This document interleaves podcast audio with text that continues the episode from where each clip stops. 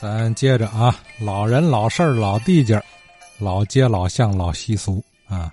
这个老街、老巷没没了很多是吧？那么随着呢，也就老习俗啊，也随着时代的不同而消失了。呃，可是我们回看，会透过某些习俗啊，去了解祖辈人他们的这个生活场景和他们的精神世界。呃，具体点说，昨天呢。咱不是听这个王维申王先生哈聊起来，用鸭梨儿啊做那个梨膏，哎，这里头它自然就要有一个熬煮的过程，哎，煎熬中药是很麻烦的事儿，我觉得啊。可是呢，这个过去啊，几乎家家户户他都得做，都得这个煎熬中药。哎，这里头就有习俗了，比如说这个倒药渣药渣子，哎。胡同里总会看见谁家这个药渣子，都倒当街。有垃圾桶他也不倒。我听说这里头有个寓意啊，说什么呢？说谁踩了那药渣子，就把这个这家的病啊带走了。实话实说，这是陋习是吧？不文明，呃呃，应该淘汰。还有就是啊，这个熬药的那个砂锅，呃，这里头也有说头，有规矩啊。这恐怕可能现在的这个九零后、零零后不太了解了。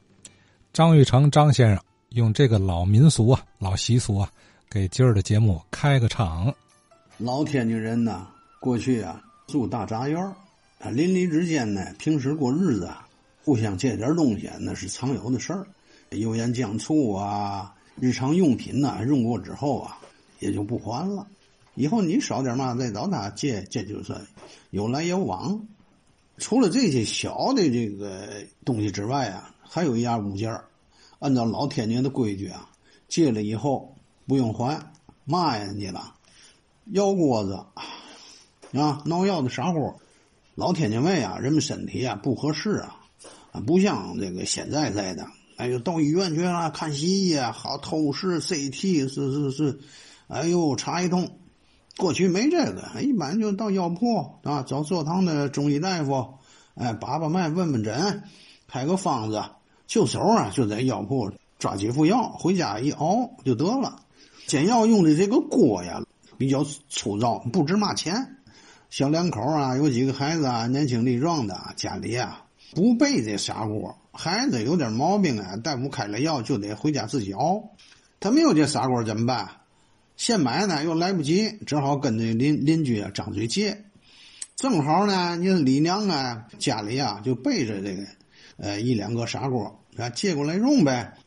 李娘这砂锅给孩子熬了几副药啊，孩子吃好了以后啊，这个时候你说我还家，你把这药锅要是给了李娘，这可就坏了。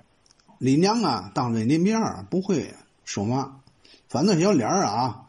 圆乎脸一变，呱嗒一下子变长乎脸了。等你走了，嘿，转过身来不知道骂你嘛呢。啊，如果李娘的脾气要不好，花子一抬手，等你还没走了，把药锅子给你扔外边去，啪一下。为嘛？因为你不懂老天津卫的规矩，把药锅子给拿回来了，你不就等于把病给我带回来了吗？你这不添堵吗？啊，所以说的，一直到现在啊，这个老天津啊。借药锅子不能往回送啊，还一直延续着，多少啊？你说有点礼节性的这个东西啊，你还必须得明白。现在还有人借药锅子吗？呃，可能会很少啊，因为现在年轻人假如需要喝点汤药调调理身体什么的哈，他会找医院代客煎药啊，或者是现在有那种我看那个颗粒冲剂，哗，热水一冲更省事了。